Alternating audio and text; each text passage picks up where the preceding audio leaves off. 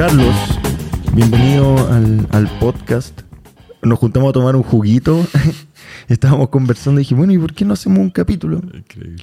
Eres compañero mío de la escuela de teatro, eres actor, eres bailarín, pasaste por el teatro municipal, eh, te has desenvuelto en danza, has tenido harta experiencia en distintas ramas del arte y por eso creo que es entretenido conversar y que gente sepa cómo otras ramas en las que uno se puede desenvolver. Sí. po. Así que bienvenido Gracias. Qué gusto. a ser Contreras. Esta pequeña comunidad que va creciendo de a poco. Aquí estamos tomando un cafecito, también es Café La Cueva. Si quieren pueden en, en Instagram, arroba cafelacueva.cl. Está Eh, rico. y está bueno, está bueno. mira. Carlos Díaz lo probó, dijo que está bueno. Ahora Carlos Sánchez lo prueba y también dice que está bueno. ¿En qué hay estado, Carlos? Em, este año he estado en, en grandes cambios de vida, grandes cambios internos. Eh, y está muy bonito. Y era algo que, que hace muchos años llevaba buscando, añorando, sabiendo que est- estaba ahí dentro mío, que era posible, y no me atrevía. No me atrevía por mil condiciones de laborales, económicas, sociales, mm, como costumbres que uno tiene, modos, mil cosas. Eh, y renuncié a un trabajo que tuve por 10 años haciendo clases en la Escuela de Teatro del Duoc, ¿Dónde estudiamos? donde estudiamos. Sí, ahí para contarle a los auditores. Eh, con Hernán éramos compañeros y eh, cuando yo egresé, un par de años después que tú, eh, al semestre siguiente partí haciendo clases de ayudantía y como a los dos años de profesor de movimiento y en total estuve ahí nueve más los que estudié, o sea, estuve yendo para allá casi 15 años. Mm. Sí. Em, entonces en- decido renunciar a este trabajo para empezar a emigrar a la playa, para estar eh, allá y teniendo también en claro que la ciudad está a una hora y media, que ir al Duoc a lo que era mi trabajo formal en ese momento me tomaba una hora y en una hora y media puedo estar en la playa y como darme todo eso que sabía que necesitaba. Entonces, como laboralmente este año he estado más pituteando, haciendo publicidad, eh, algunas activaciones de marketing con una agencia, videos para empresas. eh, tuve un desfile el otro día, modelé por primera vez Buena. sí, estuvo muy entretenido. Y me pasa que también de repente aparecen cosas tan diversas que las encuentro entretenidas y digo como, sí, ¿por qué no? Como, Qué rico. Eh, y estoy en el elenco de La Pérgola de las Flores, que dirige Héctor Tito Noguera, que es un proyecto del, GRAM, del GAM muy grande, eh, que se vio muy afectado por la pandemia, entonces ahora recién este año se ha estado empezando a activar un poquito. Mm. Eh, pero por sobre todo he estado mm, eh, encontrándome, encontrándome en procesos terapéuticos así muy, muy, muy interesantes, teniendo como gran- grandes cambios de cosas que pensaba, de cosas a las que estaba acostumbrado y me hacían ruido y ahora como que cacho que se están empezando a mover y está, está- estoy muy contento con eso. Es que bueno situarnos en tu presente porque podemos, como que ya suena, Carlos, te pregunto en qué estás y no, en la playa y como ya ahora pituteando por aquí y por allá. Y que eso es para situar el, el presente, pero a mí me interesa también que la gente pueda conocer como todo el, el camino hasta llegar a esta decisión de y el por qué, ¿cachai? Porque tú empezaste de chico a vincularte con lo que era la danza, Sí. el baile, danza, danza. Sí. Como, corrígeme si me, como Sí. para ocupar la terminología correcta. Sí, es- sí, pero es que sabéis que, como si vamos a ir como retomándolo, como feliz de compartir esto, esta información, como en realidad de niño a las artes en general. Ya. Como estudié piano en el conservatorio, siempre en Osorno. Yo soy del sur. Eh, en el colegio había un taller de música que eran xilófonos y metalófonos y también estaba en eso. eh, y eh, mi madrina es muy artista y en su familia también todos eran artistas. Tiene varios hermanos pintores que se dedican a eso y les va muy bien, como venden sus obras, son obras increíbles, como participé en talleres de pintura con ella, ella también hacía yoga, siempre hice gimnasia, hice absolutamente todos los deportes, tenis, eh, eh, atletismo, voleibol, todo, todo, todo, todo. Entonces siempre estuve muy estimulado, como para llegar al punto, siempre estuve muy estimulado corporalmente, pero también con esto del arte y la naturaleza en el sur. Entonces apareció la danza y fue un lugar que fue un impulso nomás, como y en, la época en la que muchas veces enganchamos, como de, de los noventas de videoclips con coreografías, ¿cachai? Que yo en el sur, viendo tele, era la única wea que podía ver, ¿cachai? Copiar coreografías para atrás de la tele y nadie, no había nadie que me enseñara nada porque no existía nomás. Creo que es como importante detenerse en un, en un punto que es como lo, lo que significa cuando tenéis una educación en la que te explotan todas las áreas. Como que mucha gente no entiende la discusión de una educación que sea... Eh, la famosa calidad. Claro, la calidad. la gente no entiende, como en esta discusión política que siempre sale como, mm. ya, pero ¿cómo se invierte? ¿Por qué no poner un colegio si yo quiero la libertad de educar a mis hijos? Dale, bacán, existe eso. Pero no está para todos, ¿cachai? No está para todas. Y puta que hace la diferencia el hecho de que tengáis acceso a atletismo, a distintas ramas del deporte, no solo jugar a la pelota y voleibol y que algunos cabros se metan al taller municipal. ¿Qué, distinto sería si en todos los colegios se pudiese explotar todas las capacidades de un niño o una niña? ¿Cachai? Solo quería como reparar en ese punto. Tener acceso a las artes, abre la cabeza, a estimular tu cuerpo, desarrollar tu cuerpo, eh, la energía que uno libera, las hormonas que te hacen bien, ¿cachai? Dopamina, etcétera. Es, para mí, en resumidas cuentas, es salud emocional, que es algo que nadie te enseña, ¿cachai? Como, y al final, ¿cachai? Que hay un bienestar, hay como un multipropósito de, todo eso que te va nutriendo y te va armando un, modo mucho más diverso, ¿cachai? Como lo pienso de, claro, como de la diversidad, ¿cachai? De, de distintas cosas. Y, pienso como antiguamente, como al, a la nobleza, ponte tú, les hacían de todas esas weas como, sí, y la educación podría ser eso, ¿cachai? Y todos pasamos por los instrumentos, y todos pasamos por la cocina, y todos pasamos por bailar, todos pasamos por saltar, por porque es posible, mm. ¿cachai? Como creo que es solo porque no está nomás. No es que alguien pueda, alguien no pueda, alguien tenga o no tenga talento. No, el cuerpo humano, la inteligencia humana puede con todo eso, eso. Sí, es que por eso se genera como esta discusión de por qué apoyas una forma política y puta, prefiero que entre gente me diga que las cosas queden como están, como colegios distintos a los que yo puedo acceder, si logro pagar, va a tener esa educación mi hijo o hija, puta, sería bacán que fuese para todas y todos. Solo quería como detenerme en ese punto. y de repente están, las diferencias son tan extremas, ¿cachai? Como yo era una ciudad muy pequeña eh, y estudié en el colegio privado de la ciudad, que es un colegio alemán. Entonces, como el beneficio que eso tenía es que eh, antiguamente esos colegios eran financiados por el Estado alemán. Cuando yo ya estudiaba, eso ya no existía, pero producto de eso nosotros teníamos un gimnasio full equipado. Mm. ¿cachai? Con anillas, con barras, con paralelas, con eh, eh, cintas, con eh, voleibol, con fútbol, con básquetbol, todo. Mm. Todo, todo, todo, todo. Colchonetas, colchonetones, trampolines, ¿cachai? Eso es una realidad minúscula. Sí, ¿cachai? Minúscula.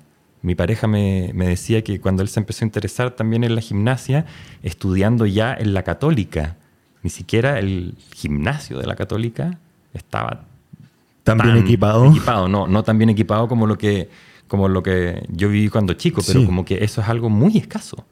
Muy escaso, ¿cachai? Como dándole todo el valor del mundo a Tomás González y a su familia y a su vida, ¿cachai? Como yo hacía barra horizontal, me gustaba mucho, pero no podía hacer más porque no tenía unas cosas que se llaman calleras, que es una cuestión de cuero que va en la palma, ¿cachai? Para poder darte una vuelta entera y la fricción no te da las y no hacerte mierda las manos, claro, básicamente. Entonces no podías seguir aprendiendo porque no estaban esas cosas, no existían nomás en esa época como ay, yo conozco a alguien que sí, que en Estados Unidos, como yo no tengo a nadie que vaya a Estados Unidos y que me, lo, Que me lo traiga, ¿no? Sí, sí, por eso también ahí uno entra en el tema del deporte, qué tanto se puede apoyar el deporte, qué tanto se invierte en el deporte. Ya llegamos a la discusión macro de cuánto se quiere invertir en el Estado, ¿no? Porque el Estado diluye la plata, porque el Estado ya... Y estamos atrapados en ese círculo. Pero volviendo a tu, a tu vida, es que gracias a todos esos estímulos ¿En qué momento, ya, o sea, estaba ahí, decía que bailaba y coreografía, y de ahí empezaste a sentir como, sí, esto me gustaría profesionalizarlo? No. ¿Cómo fue? No, nunca, nunca lo quise profesionalizar porque ya tenía este bichito del teatro.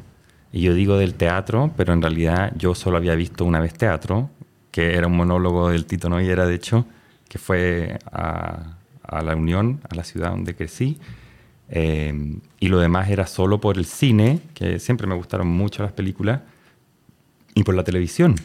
Y como era expresivo, histriónico, me ponía a imitar las cosas que veía en la teleserie y todos se reían. Entonces era como, ah, tiene talento para esta cuestión, le gusta, sí. y al final pasa eso que últimamente me he preguntado, como, ¿habré sido yo, honestamente yo, quien estudió esto? ¿O fue el, el estímulo del entorno, ¿cachai? Como tú eres bueno en esto, tú haces esto, tú... Y en realidad yo quería bailar nomás. Mm. No, me, no, me gustaba nada más, entonces me decían, estudia para ser coreógrafo. Y así como, no, no, no quiero estudiar para ser coreógrafo, como quiero estudiar teatro. Y siempre me quedé con eso. Em, y de ahí mi colegio empezó a hacer unos musicales con profesores, con alumnos. Eh, en los cuales yo anteriormente había estado participando en lo musical y este profesor de música, Enrique Arriagada, que te llevo en el corazón, profe querido, em, me dice, mira, vamos a hacer, qué ternura, weón, vamos a hacer Cats, este es el DVD de Cats y tú vayas a ser el coreógrafo. Yo tenía 16, como, ¿qué? Y me pongo a ver el, el DVD, me pongo a ver la obra, que por supuesto nunca la había visto, y no podía creer esas corporalidades. Esos gimnastas así impresionantes y eso me volvió loco. Me rayó y saqué la coreografía entera, original, que ahora que ya soy un profesional, fue un plagio, pero como era con fines educativos y era para el colegio, eso es lo mismo. Sin fines de lucro. Para nosotros, yo creo que los, los gringos te demandan por millones de dólares. Amigo, conversemos. Em, y ahí me lo aprendí todo y empecé a ser el coreógrafo y cachaba que habían cosas que no podía y yo sentía el impulso de querer mejorar eso. A diferencia de Ponte tú Gimnasia Olímpica, que era lo que me había quedado haciendo desde muy niño hasta todavía los 16, seguía haciéndolo. Que em, estos, estos hueones patean hasta acá y yo hasta aquí, como y puedo y estirarme, y estirarme, y estirarme, y estirarme, como empezar a, a lograrlo. Y ahí em, una de las apoderadas, que era profesora de gimnasia también, me dice, mis hijas toman todos los veranos la el taller de la escuela de verano del municipal. Eh, vale. Entonces estaría buenísimo que tú vayas para que aprendas como oficialmente y después nos puedes enseñar lo que aprendiste y para que por favor esté ahí con mis niñas, ¿cachai? Como, que sí, me tinca, ya, Sí. Y vine, un hermano mío estaba viviendo en Santiago, ya trabajaba y todo, eh, independiente, entonces tenía donde quedarme y me vine a este taller del municipal, donde en la clase 1 ya todo era en francés, ¿cachai? Como todas las combinaciones y los pasos y los movimientos de ballet tienen nombre francés, entonces yo solo veía que la gente hacía puras cosas que yo no tenía idea cómo hacer y se daban vueltas y yo como, para el otro lado y muy rápidamente la maestra se me acerca y me dice, ¿tú, ¿tú has tenido clase? No, nada, no, nunca nada. Nada, nada, nada, nada. Esta es mi primera experiencia de mi vida en una clase de danza, una clase de ballet, lo que sea de esto. Y ella, muy seca, estuvo al lado mío todo el rato, ayudándome mucho. Eh, y ahí pasabas por ballet, pasadas por pas de deux, que es la pareja, como manipularse uno al otro, lifts, levantar, giros. Em, y dentro de las otras cosas que había estaba danza contemporánea. Y en danza contemporánea fue, ¡guau! Esto, esto, aquí, es... aquí hay una cosa que en ese momento no tenía estas palabras, pero tribal, animal, primitiva, una cosa así mm, sí, esto, esto, ah, aquí hay como espíritu, ¿cachai? Acá hay vida. ¿En qué, disculpa que te interrumpa, pero en qué lo podría diferenciar una persona que está escuchando y que no tiene nociones como de que entraste a, entraste a un taller como más de ballet clásico, más como Lago de los Cisnes? Claro, entré a la Escuela de Ballet del Teatro Municipal a hacer este taller donde tenían eh, ballet, ballet clásico, eh, habían distintos cursos. Dentro de los distintos cursos había otro que era danzas de carácter, que eran como cosas más, em, no sé, pues tarantelas, mazurcas, cosas que en una ópera podría haber un baile, no sé, ruso del 20 y todos tienen que saber hacer eso. Y otro de los cursos de, de los talleres era danza contemporánea. A eso iba, como para que la gente que no conoce o que no tiene nociones entienda, como ya, y la danza contemporánea no es tan estricta en los pasos que tenéis que hacer, sino... Sí. pues ahí, bueno, como para compartir un poco esa info, como la, la, la gran diferencia es que de donde venía el ballet clásico, la, percepción del, bailarín en el espacio, para mí, eh, esta es mi lectura, es, es como cubicular. Está el frente, están los lados, están las diagonales y that's it. Eso es todo. Y los otros son puros pasos que tienen nombres que se van combinando de distintas maneras. ¿cachai? Entonces, claro, tú ves una coreografía de Hernán Contreras y en el lenguaje del ballet es, por decir algo, 2 más 3 más 2 más 1 más 1 más 2 más 3 más 2 más 1 y eso ya está todo hecho. Y el cuerpo está eh, rotado hacia afuera. ¿Cachai? Los brazos, los brazos Para la gente que está viendo, van sí. abiertos. Las piernas no van paralelas, las piernas van abiertas, que es esto que uno ve que los bailarines abren las piernas hacia los lados, que están como con las piernas rotadas, con los pies hacia el lado. Mm. Y eso, eh, me alejé mucho del micrófono. No, no, no, pero está bien, sirve para, para la explicación. y eso era porque el espectáculo era para el rey, para los nobles, para la reina para la realeza, mm. es para usted. Todo es para afuera. Todo como entregando. Y, y, toda esta cosa que conocemos, que, que, está quizás en nuestra mediana percepción de lo que puede ser vale. ¿cachai? Entonces, después de eso se evalúa como con qué tanta destreza y naturalidad el intérprete ejecuta esos pasos Sí. que están ya muy Sí. en esa combinación, ¿no? Sí, pero no es una creación, es una repetición de algo que ya está. Y eh, en ese momento de la historia, cuando todo esto cambia radicalmente y aparecen gentes contemporáneas que se hacen esas preguntas y dicen, ¿por, por qué? Y se paran con los pies paralelos, con los brazos en vez de para afuera, paralelos. Y genera un horror y un escándalo, por supuesto, y ahí empieza a investigarse. Para mí, como te decía que yo sentía que el ballet era más como cubicular, para mí se empieza a abrir la circularidad, lo esférico. Y hay improvisación y libertad también, como entonces... Te enfrentaste con eso Sí. y ahí dijiste, esto es así. Y ahí dije, esto es, como lo otro igual me parece precioso, pero es impactantemente duro. ¿Cachai? Aunque me- a mí me gustaba esto, yo tenía igual como la visión de que el ballet era muy delicado y muy suave y toda esta cosa. Y es militar. Por favor, cuenta. Cuando yo sé algo de, de tu historia. Es durísimo. Y eso que conmigo no fueron duros. ¿Cachai? Pero totalmente normalizado. lo- Pero yo recuerdo eh, que tú me decías que, por ejemplo, yo tenía piernas que podía juntar. Me, Ah. me acuerdo de esa Sí, en sí. particular. Como que yo Sí. podía juntar las rodillas y no se me formaba como, como un espacio. Y que cuando vieron que tú tenías ese espacio, a ti te hacían entrenar con las rodillas como amarradas. Para que pudieras juntar en, Sí. en Me- la posición. Me hicieron eso una vez, pero eso fue como para ejemplificarlo, así un paño alrededor de las rodillas con un, comillas, palo de coa de madera y apretándolo hasta que se juntaran totalmente las piernas, porque mis piernas son arqueadas, Ujú. ¿cachai? Entonces yo puedo juntar los talones, pero mis rodillas no se juntan. Y eso estaba forzado. Y no se ve estéticamente bello como, como lo pide el, el ballet en el fondo. Claro, porque el ballet se trata de la línea y de la forma y de la figura. ¿Cachai? Entonces, por- yo siempre fui muy flaco y aún así me decían como, "Mm, estás muy anchito. Y yo pesaba 56, o sea, 9 kilos menos de lo que peso hoy en día y soy flaco y todos me dicen, ay, que eres flaco.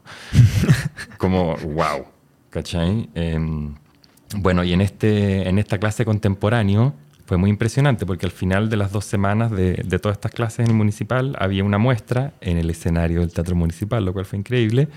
Y en ballet, yo era el último de la esquina y andaba perdido. Pero igual habiendo logrado aprender eso por primera vez.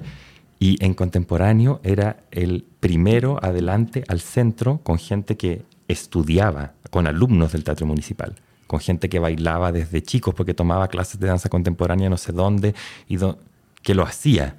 Y fue como, wow. Y después de esa función, eh, se me acerca la maestra y me dice, eh, te vio el director de la escuela de ballet eh, y te vamos a hacer una audición privada ahora. Así, al tiro. Y voy con ellos, con dos maestras y dos maestros, a, una sala donde te quedas solo en la malla, que es como un, boxer con pierna, como imagínate, como un traje baño nadador chiquitito.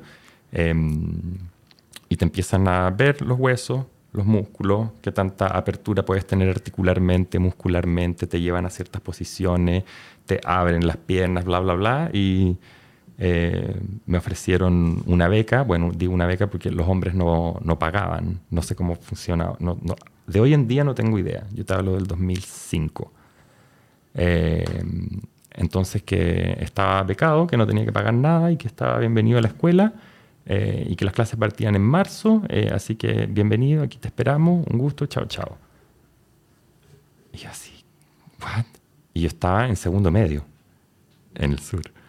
Em, y mi padre, a diferencia de mi madre, que es la madre la que podría haber tomado este rol, que sí, que mi, madre estaba más reticente y mi padre eh, le dice, oye, pero sí, no sé si con estas mismas palabras, pero si en este lugar, que son comillas los expertos y es como el mejor lugar, comillas, dicen que el niño tiene que ir para allá porque el niño eso es. Y sí, y me vine y dejé el colegio eh, y me vine a la Escuela de Ballet Teatro Municipal. ¿Dejaste el, colegio? Dejé el colegio. No, no, no me acordaba de ese detalle. En segundo medio terminé el año eh, y no empecé tercero medio en el sur con mis compañeros. Lo terminé al año siguiente de estar acá en un 2x1 como para el trámite, nunca fui buen estudiante. para cumplir como con enseñanza media completa. Sí, porque de los 15 años que me pasaba que sentía que estaba perdiendo el tiempo allá.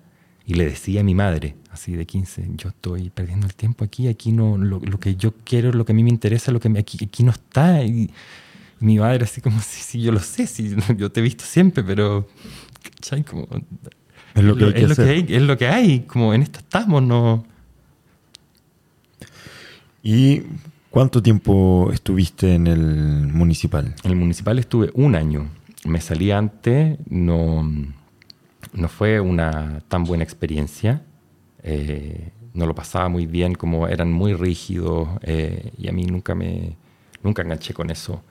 Eh, eran súper rígidos, habían unos tratos muy torpes eh, y tuve un rollo con el director, como eh, era justo la fecha en que mi curso salía de cuarto medio y era el, mi curso original.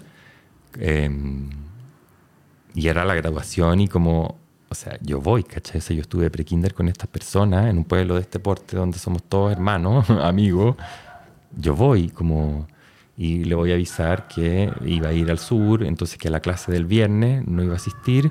No, pero ¿por qué? Sí, porque está esto y esto, sí, pero tú, tú, tú, tienes tu clase y tú tienes que elegir y esto es duro y, compromiso. Y yo así como, sí, pero no pasa nada, como es, es solo una clase, esto es súper importante. Como, no, no, y tú tienes que aprender a elegir y, y mañana, y tampoco vas a poder porque mañana en la mañana vas a tener ensayo de AIDA Aida era la ópera de ese momento que se estaba preparando para el municipal y que algunos de los estudiantes los ponían en roles como estar en el escenario sosteniendo una copa. Sí, sí, de comparsa, claro, de, super, de extra. Eh, y yo le digo, ¿pero por qué? Si yo soy tu peor estudiante y tengo las peores notas. ¿Cachai? Como, ¿para qué? Para obligar la wea nomás. Como, y me dice, no, y, es así, así que si decides ir, eh, no vuelves más dije, pucha, qué lástima entonces, como no vuelvo más porque lo otro para mí es totalmente eh, primordial, como, bueno, entonces sí, ya, chao, chao. Y no volví más. Así fue. Sí, así fue. No, no recordaba esa, esa como ruptura con el municipal y por un detalle que podría haber sido muy entendible y conversable. Por supuesto. Entonces, claro, ahí pasó que se, me murió un poquitito el amor por la, por la danza. Y al año siguiente entré al preuniversitario teatral de la Universidad de Chile, que no me acuerdo si era un semestre o, o un año entero, ya no me acuerdo. Mientras terminaba el colegio, iba al, al preuniversitario teatral. Preuniversitario teatral le digo yo, pero era como, no me acuerdo cómo se llama ahora. La verdad no, no, no, no, o sea, lo he escuchado, pero no sé en qué consiste, no sé de qué se trata. Pero te hacen pasar como por un taller. Tenía, todos los ramos, tenía movimiento, tenía actuación, tenía observación, por decirte algo. Ahora tampoco me acuerdo qué, mm. cuáles eran, pero tenía ahí toda esa oferta antes de entrar a la universidad. Y de ahí entré a estudiar teatro al Duoc. Al Duoc. Y ahí nuestra profesora de movimiento, Francisca Silva, eh, bailarina de escuela norteamericana, contemporánea, entonces ahí también yo enganché y con ella aprendí mucho y pude seguir haciendo esto y se me, me volvió el amor por, por la danza, por el moverme. Mm. Claro, porque Duoc, si bien uno pasa como por movimiento, no es una, una escuela que se especialice en, en danza, como para trabajar de la danza, sino como que nos preparan con distintas herramientas. Pero igual han salido grupos que la, hacen danza teatro. Y a diferencia de, de otras escuelas, como que eh, la línea física es, bastante, ¿caché? Como hay escuelas que no tienen máscara, y para nosotros máscara, lo que hacía Carlos Díaz, eh, era exigente igual, ¿cachai? El entrenamiento físico era era importante. Sí, yo estaba cuadriculado en esa época. Flaquito, flaquito, oh. flaquito, pero estaba cuadriculado. Sí, pues un cuerpo fuerte, tónico, capaz, veloz. Así. Invertida. Esa, en esa edad, puta, yo pasaba siendo invertida, saltando de una pared a otra. En muchos exámenes que hicimos juntos de movimiento también, como te pedía a ti como, oye Carlos, eh, ¿me podías enseñar una weá que sea difícil para poder hacer? A veces me salía, a veces no. Pero el interés, pagamos esto y como querer ese, esa hambre, ¿cachai? Como mm. lindo. Así llegó. Pero, o sea, te desarrollaste como actor. O sea, terminaste la, carrera. Sí, em, terminé la carrera. Ahí em, siempre muy vinculado a lo de movimiento. Como me atrasé en, en varios ramos, entonces mi línea de movimiento, que era como lo mío, la terminé en los, no sé, tres o cuatro semestres que eran, no. sí. Cuatro o cinco semestres de movimiento, ahora no me acuerdo muy bien, eran cuatro. Eran cuatro. Y ya los había terminado y me quedaba un año, un año y medio por salir y me iba a las clases de la Fran Silva, era su oyente. Entonces me metía a las clases, hacía los trainings, eh, todo el rato. Y en distintas, no solo una, como el tiempo que tuviera libre y me pudiera meter a otra clase de movimiento, estaba ahí. Em, entonces siempre fue eso como mi fuerte y después como en mi primer semestre que yo me sentí como como empoderado y tranquilo y cómodo, por fin, fue en quinto semestre en teatro contemporáneo. El director que tuve en ese momento, que es Rodrigo Núñez, que era el director de la Escuela del Duoc en ese momento, las clases con él estaban increíbles y me hizo mucho sentido y algo, algo se, me, se me unió entre el, el, actuar y el, y el cuerpo y que al final nunca se fue. Yo creo que la gente como no, y que no, no es culpando a la gente, sino que no, no, tiene una noción de lo que pasamos como en la escuela, al decidir ya queremos ser actor y todo, que es como casi ya eh, texto, repetir, mover los brazos y ya, este es mi personaje, me pongo un gorro, me pongo un bigote. No, pues es todo un proceso y que durante algunos semestres para ti fue más difícil, no por no tener capacidades, sino que porque las capacidades estaban, pues ya después te pudiste desarrollar y te fue súper bien.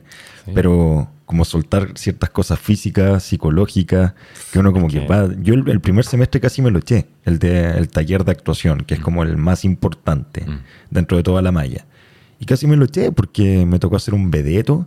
Ahora me da lo mismo desnudarme y hablar frente a la gente y todo, pero en ese tiempo que tenía que actuar como de canchero, puta, estaba tieso, po. Entonces el profesor vio así como, no, el personaje no, no está integrado, el personaje no dialoga, el personaje no se ve creíble, así que mala nota. Y por proceso, en las notas que uno va sacando en el semestre, pasé.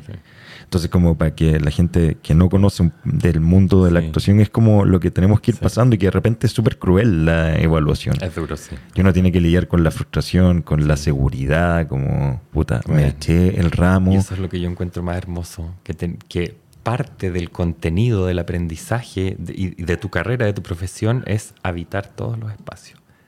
¿Cachai? Entonces solo me va bien y me tiene que ir bien. es habitar tu frustración, tu miedo, tu incapacidad, tu torpeza. Vívelo, vívelo, siéntelo. Todo, todo.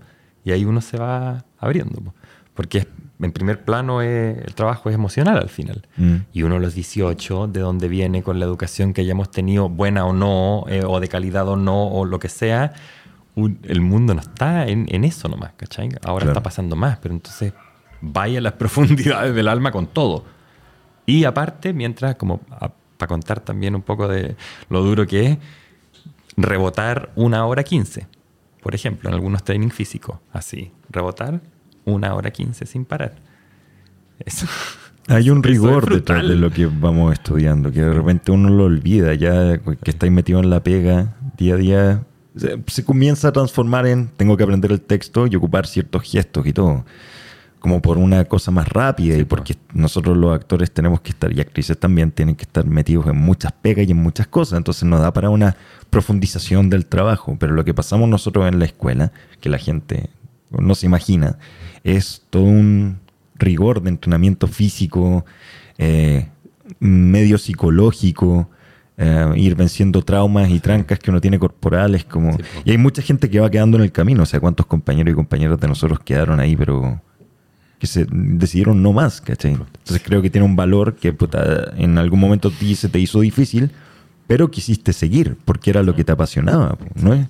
No es tan fácil como se cree. Entonces, de repente, en mi caso, en mi caso personal, ya acá tiene una, una frase mía, que ya quizás hay gente que lo ha escuchado, a mí por eso me, me da cierta lata cuando de repente se llama a trabajar, ya sea en películas, teleseries, obras, hay gente que no ha pasado por la escuela de teatro. Todo el mundo puede actuar. Siento que todo el mundo tiene herramientas. Hay gente que lo tiene así como de nacimiento, como una wea innata.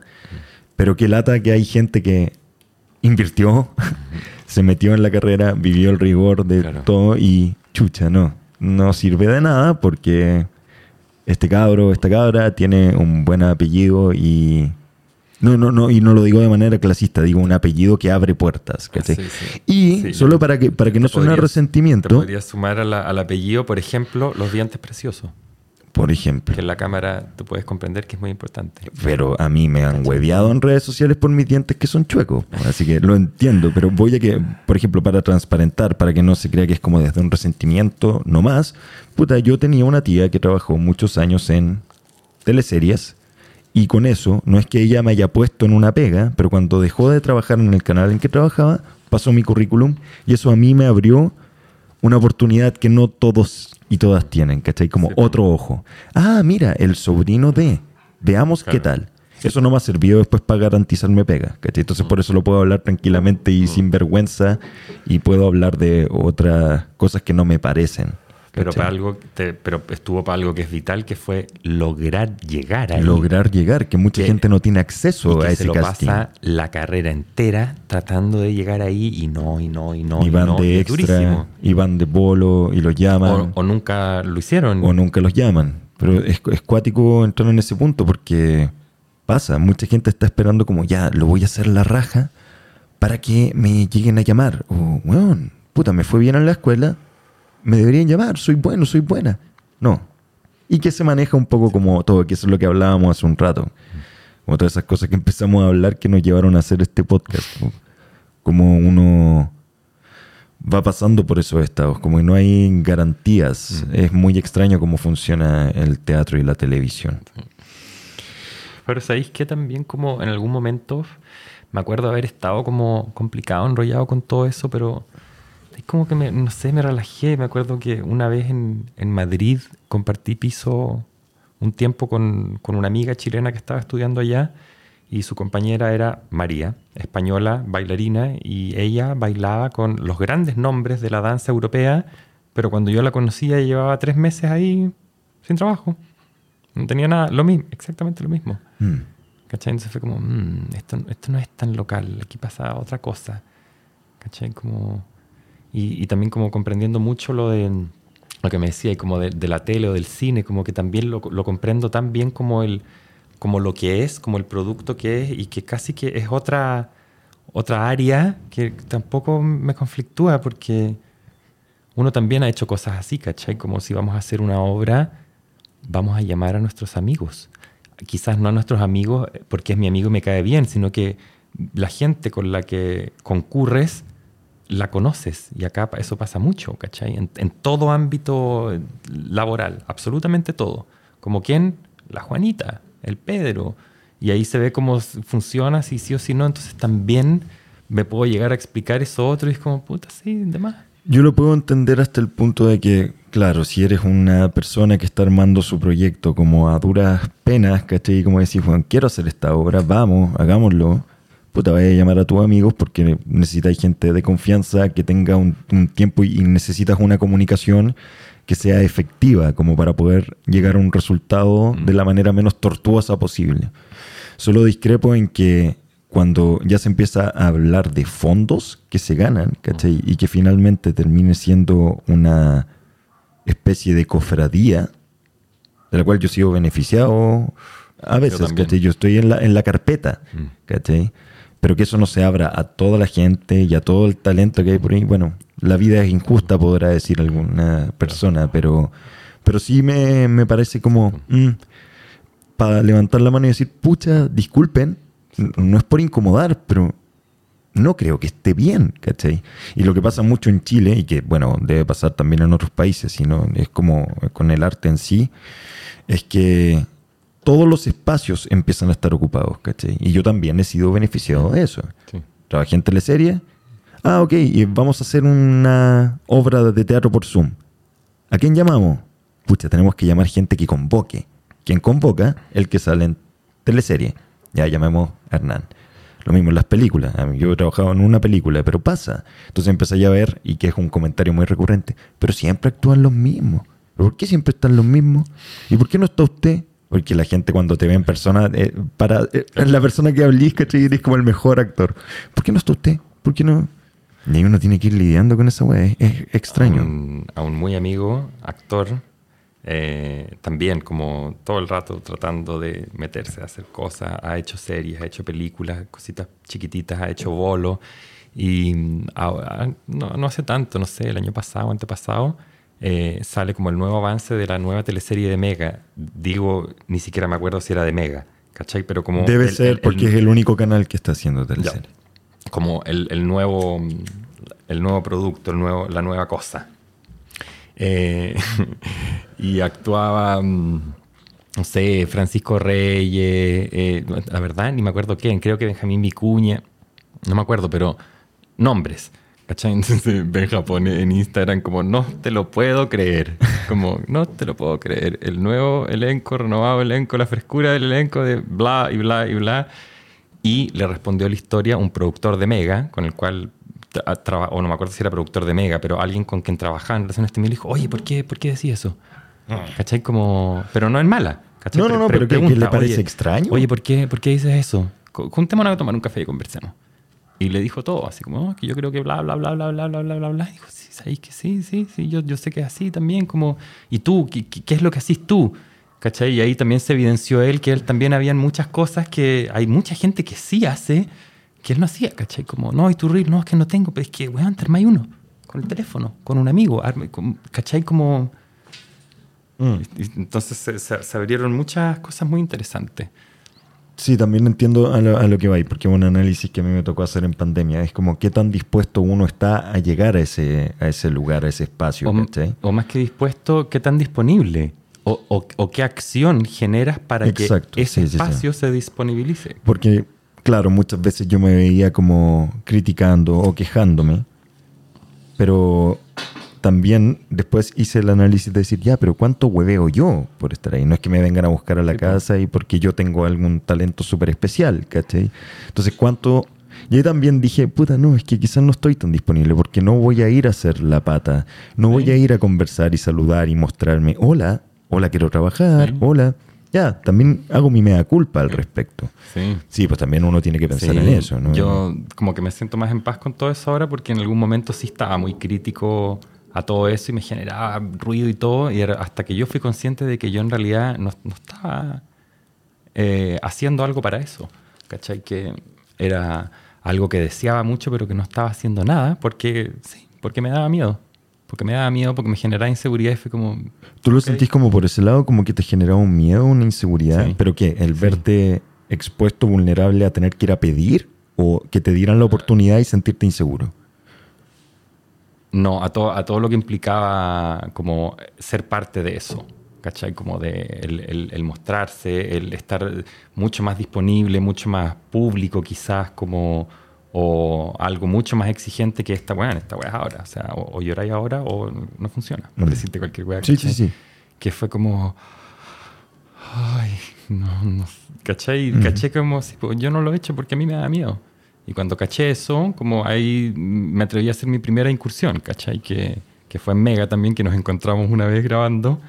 Y por lo, por lo mismo que contabas tú, ¿cachai? Como tengo una persona cercana, así pariente, que por bla, bla, bla, bla, bla, de lado, eh, llega a quien arrancó Red, ¿cachai? Entonces, literalmente era a una llamada o un WhatsApp, llegar a eso.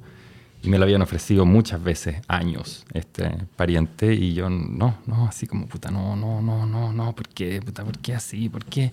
Hasta que de repente fue como, ¿por qué no? ¿Cachai? Como, sea como haya sido todo, tengo la, la fortuna o tengo la posibilidad, ni siquiera fortuna, ¿cachai? Como está la posibilidad en mi vida de usar eso y como, ya sabéis que ya, bueno, ya, pum, currículum, dos días después. ¿Aló? Sí, ya.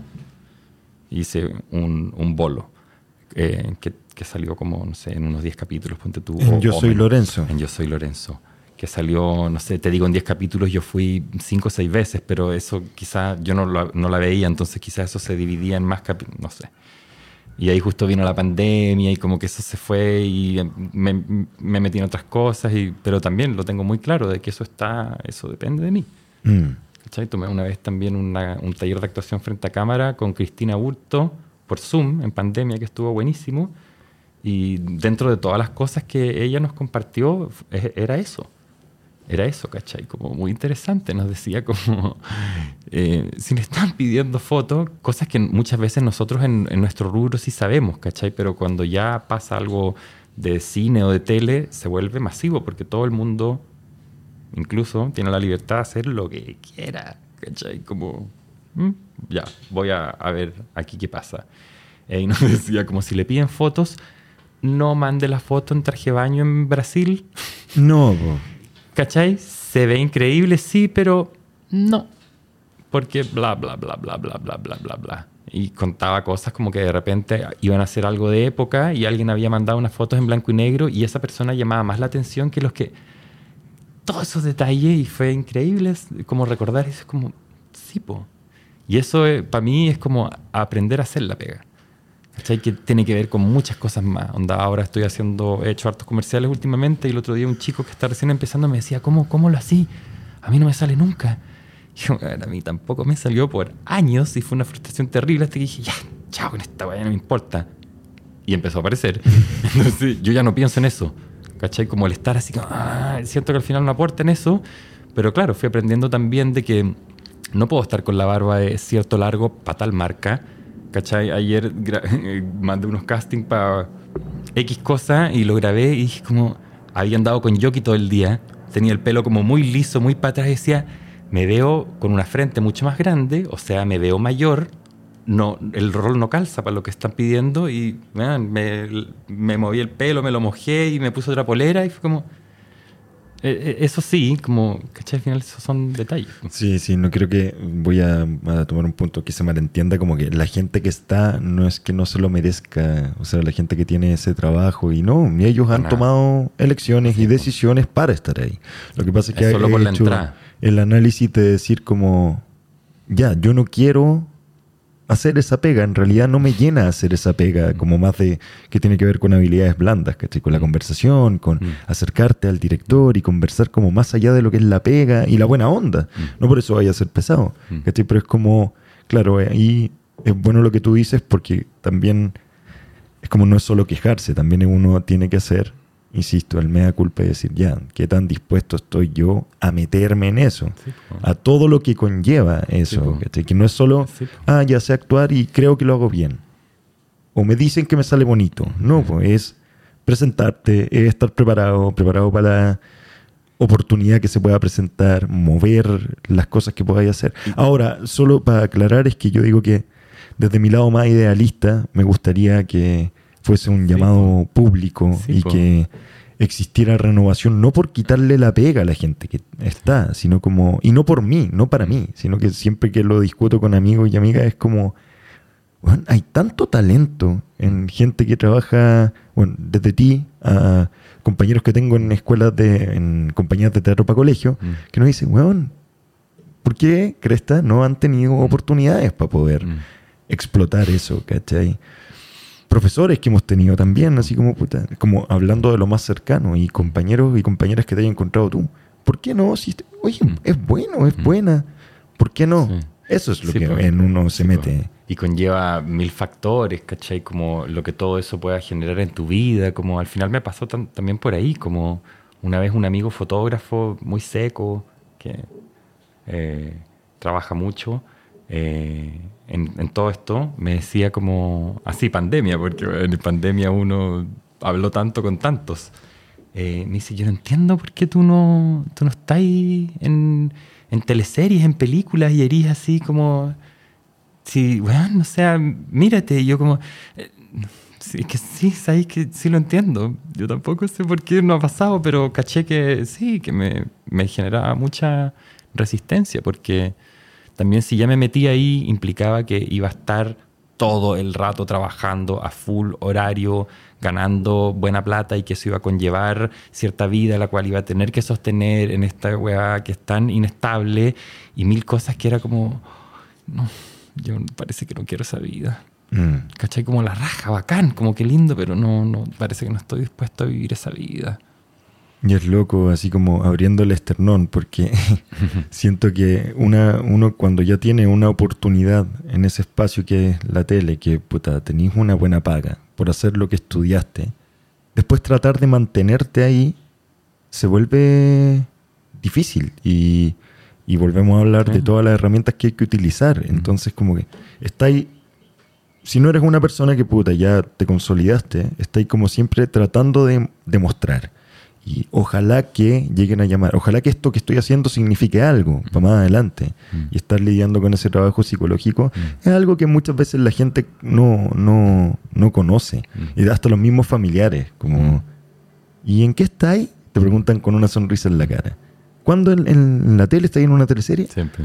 No, estoy trabajando en una obra para colegio, estoy montando una... Ah, cambia la expresión de la persona, como que mm. sienten el, éxito mm. como en, mostrar a la gente mucho, mm. en algo que sea reconocible y que ellos puedan decir, bueno, yo conozco a, ese actor, es mi amigo. Hay una proyección extraña en eso. No sé si lo hay sentido. Sí, sí.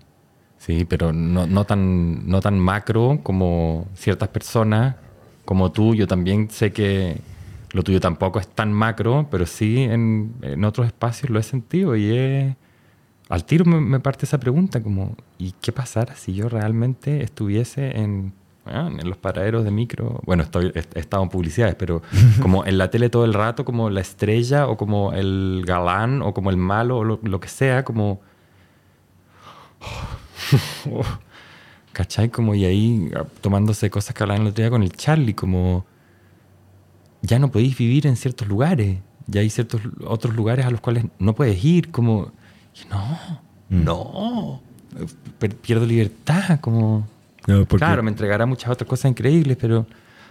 Porque con Carlos Díaz, que está en otro capítulo que pueden escuchar, hablábamos de, como un caso que le pasaba a él, que estaba en la playa en un momento como... Mm con su hija y alguien se acercó a pedirle fotos. Pero claro, pues esos son esos niveles de fama que, puta, Carlos es muy reconocible, Carlos Díaz. Y me imagino lo que le pasa a un, como el galán de teleseries o la... el- Me pasó una vez con alguien que voy a mantener en, en secreto, por supuesto, porque esto es algo público, eh, también de- del mundo, y me dice, weón, me, me tironeó, me tironeó el brazo la señora. Y es como, claro, obvio que lo entiendo, pero weón, me vuelvo loco, ¿cachai? Como, no, no, no sería, no en ese sentido, pero como, oye, que te tironeé el brazo en la calle, es como, ¡guau! No, lo encuentro muy fuerte. ¿Cómo lidiar con eso? Sí, power. Sí, es, es extraño. Yo creo que la, la gente. Yo creo que uno no está preparado para ser conocido. Es muy raro ese fenómeno. Muy extraño. Y, y la gente, cómo reacciona frente a esas personas conocidas, como los lugares comunes, como Sí. Pedir la foto, que son expresiones de cariño, si uno Sí, lo sí, entiende, se sí, pero entiende. cuando se vuelve medio obsesivo, Sí. es extraño. Y abruma también, ¿cachai? Como, bueno, yo puedo tener toda la buena onda y las buenas intenciones que les deseo a ustedes, no sé, los que me siguen, los que me piden un autógrafo, los que me ven, lo que sea. Pero puede ser también muy abrumador, ¿cachai? Como mi única experiencia que es micro, en la vez que pensé esto fue en un carrete que fui y habían muchos estudiantes y generalmente eso no se hacía, ¿cachai? Como tú no carreteas con los estudiantes, no te juntas con ellos. Yo siempre cumplí eso, pero aún me, parecía como, "Puta, no, esto no es un, esto es un daño, ¿cachai? A la larga. Entonces era la primera vez que en un carrete ellos se encontraban conmigo, yo con ellos, y en algún momento tenía a 10 alrededor mío, como, oye, qué buena onda verte, qué gusto. Y me empecé a sentir levemente como lindo, bacán, buena onda, pero como. ¿Cachai? Dije, "Weón, Demasiada puedo- tensión No puedo en un llegar a momento". imaginarme si esto fuese en, en una dimensión por 10. Mm. Es extraño el fenómeno. ¿Cachai? Como hablamos en ante Michael Jackson, ¿cachai? Whitney Houston, Lady D, como... eh, Como Ryan, Que, se murió porque la volvieron loca, o sea... O más que la hayan vuelto loca o no, como... Imagínate. Ese nivel de exposición, casos como Lady Gaga, weá, así, como Britney Spears, que puta. Todo lo que ha ido pasando y todo lo que muestra ahora en redes sociales en comparación a lo que fue, pero después uno cacha la vida que vivió, como el papá manejando absolutamente todo. Bueno, de terror, del terror, así. y de repente he, visto en Instagram que comparten eh, cosas de Instagram de la Britney y así como en pelota, Sí. tomando sol con unas florcitas aquí y ponte tú, Paris Hilton, Rihanna, Britney, you're beautiful. You're beautiful, Britney. Y yo digo como, weón, la raja por esta mina. ¿Cachai? Chao con toda la weá. No, no quiero más. No quiero más. Y estoy en la playa en pelota, que es como quiero estar. Y está buenísimo, es como... Qué loco.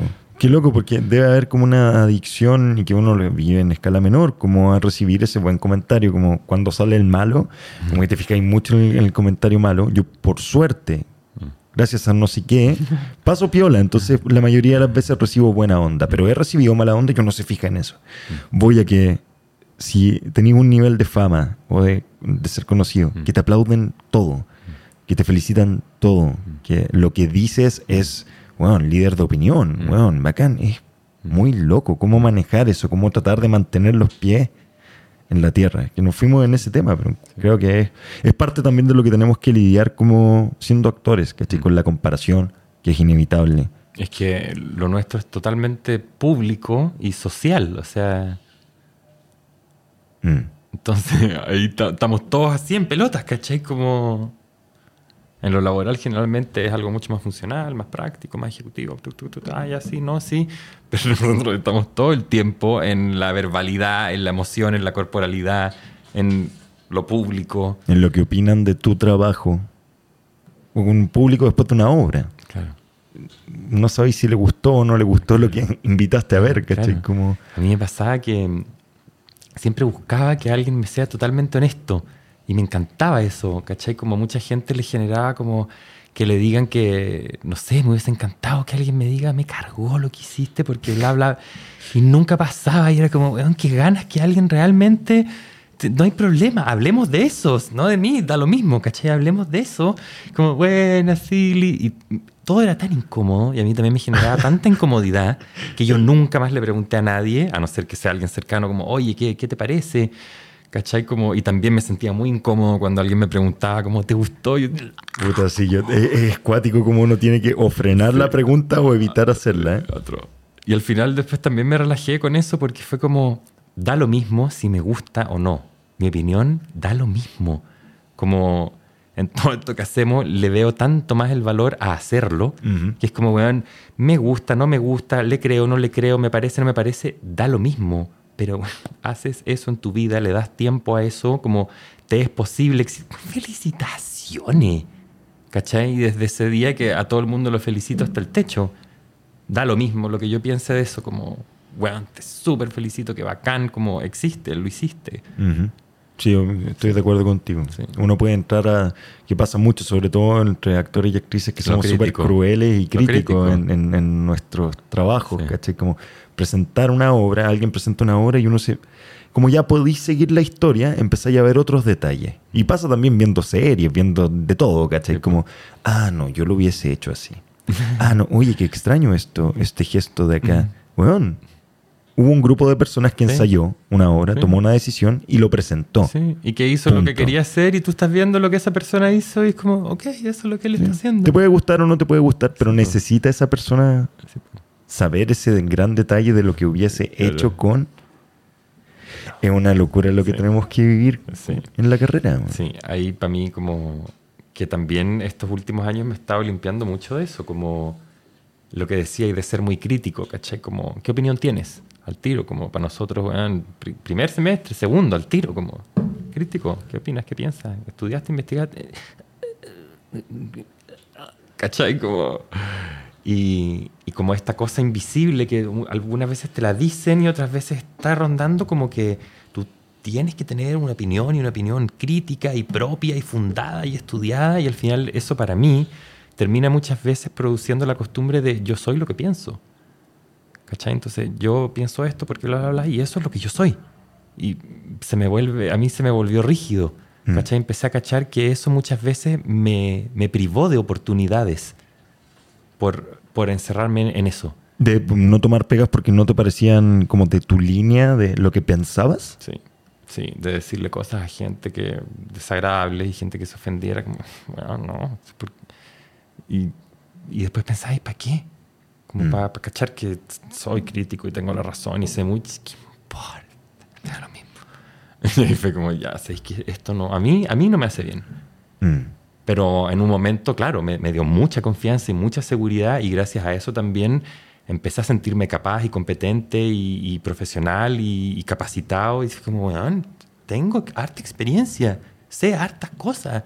Como que eso lo agradezco caleta, pero después caché que mantener eso, en mí particular, me, me desconectaba del corazón, que es mi esencia, ¿cachai? Que es lo hacia donde siempre voy. Entonces, claro, muy acá, pero me, y fue como, no, me da lo mismo, me da lo mismo. Prefiero la buena onda y el amorcito y sí, no, A, B, Bueno, no pasa nada. estás haciendo. Sí, Tú has trabajado también mucho con la danza, que tení, o sea, trabajaste muchos años con una compañía, Sí. que no quiero equivocarme el nombre, así que dilo tú. José Vidal y compañía. Con José Vidal, que presentaron en el GAM Sí, y tuvieron la oportunidad de viajar. sí. Mira, está buenísimo ese tema porque es un es algo que está profundamente impreso en mi espíritu. Pero mm, hagamos una pausa para ir al baño. Bueno, obvio. ¿Y cómo llegaste a esa compañía? Ahí llego, este es un, un momento de mérito propio. Que estuvo muy bueno porque mm, estaba en Chile una amiga de Estados Unidos, muy querida, como una hermana, eh, y me dice, oye, eh, era Santiago Amil, te invito mm, a ver una obra.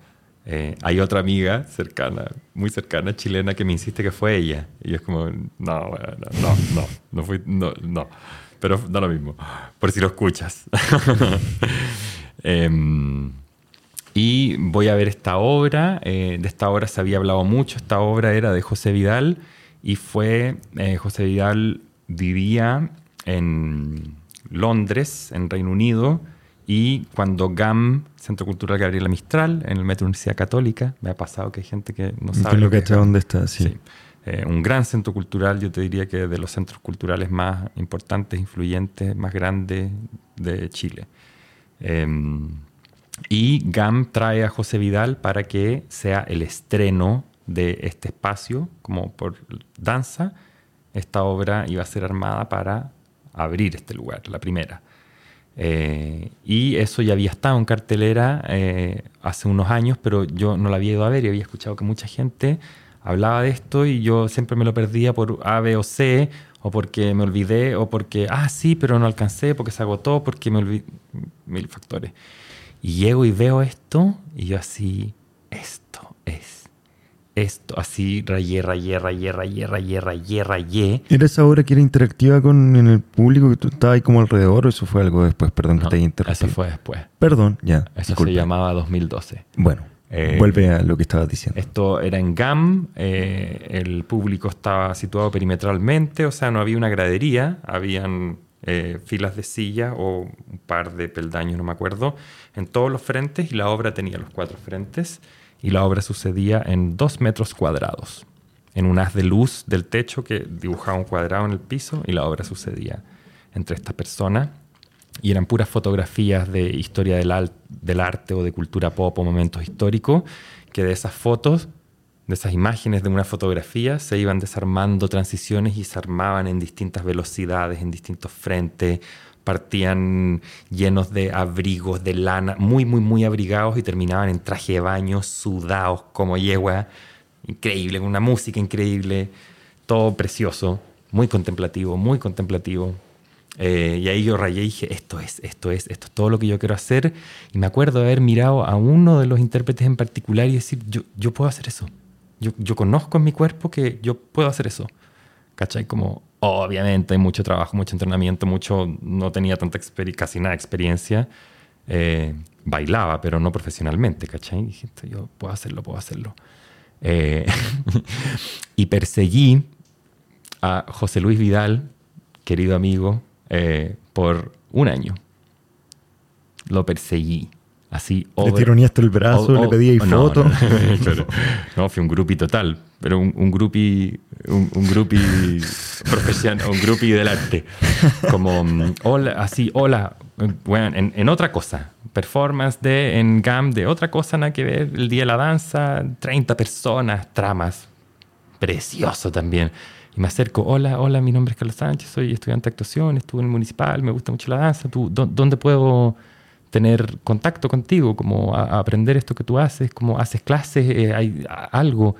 Y él tiraba la cadena. así como, No, no, Bueno, no. estoy meando, no, no entiendo. Claro, no. claro. no, no, no, broma. Una broma. un poco de humor, un "Este- poco de humor. Este no es el minuto, ¿cómo no cachai? Estoy meando, Y weón, yo estaba muy fascinado, entonces la verdad. No, pero te acercaba ahí y le hablaba y así como. Sí, y me dice, ya eh, te, te doy mi mail. que todavía me acuerdo incluso del mail, un mail muy antiguo. Em, y le escribí y no me acuerdo si... No me acuerdo muy bien cómo fue, pero cuento corto es que a todas las performances o cosas que él dirigía yo iba. Mm. A todo. A todo. Y una vez aparecen unas clases en el GAM que toda una semana él daba la clase. Estuve yendo ahí toda esa semana y, y ya era como sabido que las personas que tomaban clases con él de repente eran invitadas a la compañía. Eh, y ahí para mí no sucedió y fue así un poco frustrante. Eh, y después, eh, al año siguiente, yo venía llegando a Estados Unidos de un intercambio que había hecho con una obra. eh, y estaban todos los gringos acá porque veníamos a hacer la obra acá. Entonces fuimos a esta obra que recordaste antes, 2012. Y en esta obra el público estaba, era, era parte de todo, no había graderías, no había escenario, todo el público estaba parado en un espacio que era un gran galpón y la obra sucedía entre medio tuyo y después se armaba una fiesta. Nunca había un final donde se aplaudía, donde eh, hacían reverencia, nada. Mm. La obra se iba transformando en voladisco, en techno house. Y tú podías interactuar, onda- podías sumarte al movimiento. Sí. Y al final terminaba en fiesta, como se terminaba la obra efectivamente, y se prendía una bola disco y techno, house, funk. Nos re- te regalaban unos shots de el, el que estuviera auspiciando en aquel momento. Eh, y listo. Y yo a una de esas funciones, después de una temporada de haber ido a todas las funciones seguidas todos los días, así como ya, yo, yo te ayudo, como así, bueno, de Bueno, todo. Te la jugaste. Sí, con todo. Y después de esa vez que estábamos en los 20 chilenos con los 20 gringos que armamos un círculo, nos pegamos el show, lo dimos todo, todo así como, ¿quién? En ese momento, ¿quiénes son estos 25 gringos? Y el José me escribe como, oye, ¿era tú, ¿eran tus amigos? Sí, bla, bla, bla. Oye, qué buena onda, bacán. Te invito a, un, a unas clases o a, un, a entrenar con nosotros. Y al final eso terminó siendo en que empecé a ir dos o tres veces a la semana al comillas ensayo de algo que no se sabía que, se iba a hacer, pero se iba a hacer algo para GAM con la consagración de la primavera y algo se iba a hacer y empecé a estar ahí ahí estuve casi 10 años también, como 9 años. Cacha. Ah, una cosa, esta obra que vinieron los gringos, ¿cuál era? Soy una noche de verano. ¿Y eso de, dónde se fue de proyecto de Duoc? Sí, Sí, cuando, cuando éramos compañeros, yo fui al, al, intercambio de 2009, que era el musical, la ópera de los tres centavos. Sí, es que esa estaba pensando. no, pues, fue después. Que yo fui iluminador, que me acuerdo que te movía el foquito cuando tú tenías que cantar. Pues yo estaba estudiando y yo te movía el foquito, el seguidor. Eso me quería acordar. Pero después fuiste a Sueño de una noche de verano. Después, cuando tú ya habías salido, el año que yo egresé, ese, ese año, mientras yo estaba en el egreso titulándome, habían sido las audiciones para este proyecto, entonces muchos de cuarto año que estábamos egresando fuimos a la audición y habíamos trabajado en otros cursos con Rodrigo, que era el director, y también como quedamos la gran mayoría, eh, y me fui a ese segundo proyecto. Fue una noche de verano que fue dos meses en Binghamton, New York, y después acá los gringos vinieron como tres semanas, un mes, no me acuerdo muy bien. Lo otro es que justo hablábamos de ese ejemplo, pues, de qué es lo que uno está dispuesto a hacer como por conseguir una meta, ¿cachai? Y ahí también uno tiene que hacer la autocrítica. Tú te fijaste en lo que hacían ellos, te gustaba, e hiciste eso de ir a cada función, de ir a conversar, de mostrar tu interés, pues si no, ¿cómo sabía él cuando él iba a ir a ver una obra en la que tú participabas allí? Oh, weón, qué buen eh, bailarín, qué buen performer, intérprete. No, pues tú seguiste porque era lo que querías quería ver eso, quería estar ahí, quería me, parecían preciosas las obras y las quería ver 20 veces seguidas, como mm. así, quería estar ahí nomás. La primera que hiciste fue la consagración de la primavera. No, entré la weá loca, weón. Como lo que hablábamos en nuestra limonada antes del podcast, como eh, entré a estos ensayos para esto que se, iba a armar en seis meses. Eh, y ellos volvían a tener una temporada de 2012, en este galpón que te decía que la gente estaba entre medio tuyo, que terminaba en, fiesta con bola disco. Eh, y ellos tenían una cuarta temporada de esto y nos dijeron a los que habíamos entrado recién, que éramos como cuatro creo, como es en dos semanas, o, o en una semana o en diez días. ¿Van? Sí, sí, voy. y weón, de aprenderme una weá complejísima, complejísima, complejísima. No a nivel de técnica, ¿cachai? Sino que a nivel de, de, atención espacial, de colectivo, de 30 personas en un espacio casi sin luz, donde ya tenían sus códigos, su lenguaje, su, estaba todo coreografiado ya hecho y aprendérselo de una y llegar a la función. Y que la gente tiene que imaginar que puta, movimientos y no movimientos chiquitos, sino moviendo, expandiendo los, los brazos, pegando patadas y teniendo cuando habláis de la conciencia como de espacio, es no pegarle una patada en la cara a tu compañero, un codazo en la guata, como tener toda esa conciencia y estar contando algo y moverte al ritmo de la música con intensidad, con distintas emociones, es muy, difícil. Muy complejo muy complejo. Y lo logré dignamente, pero yo lo sé que debo haber sido odiadísimo, por supuesto, por la gente que ya lleva años ahí, así como, mm. no, no, puede alguien que no, que no está familiarizado con esto, que no está entrenado para con esto tan delicado y complejo que hacemos.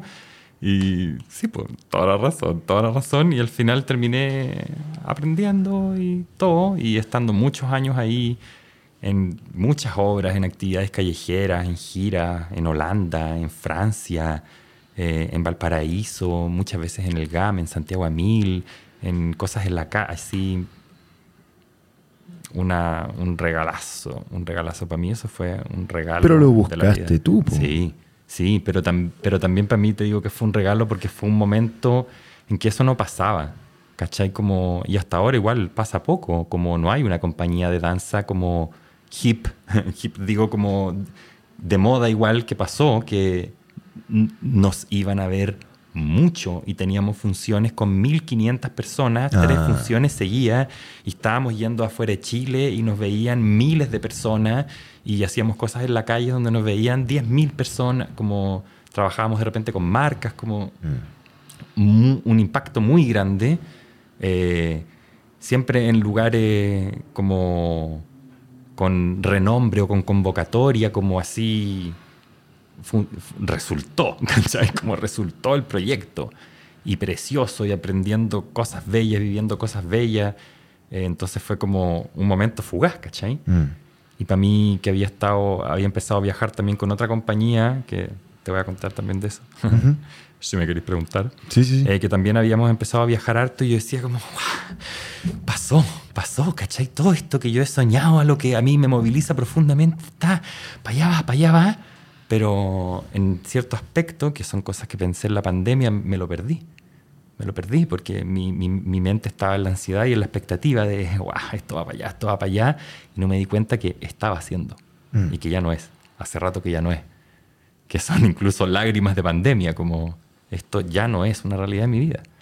¿Cachai? Como fue ahí, fue ese momento. Yo no me di cuenta que era ahí. Y después, así, años tarde, pandemia, así, weón, emocionado en mi casa, como, wow, gracias, gracias, gracias. Así como si lo estuviera agradeciendo en el momento que llegó, como, wow, Mm. como qué fortuna haber vivido todo eso.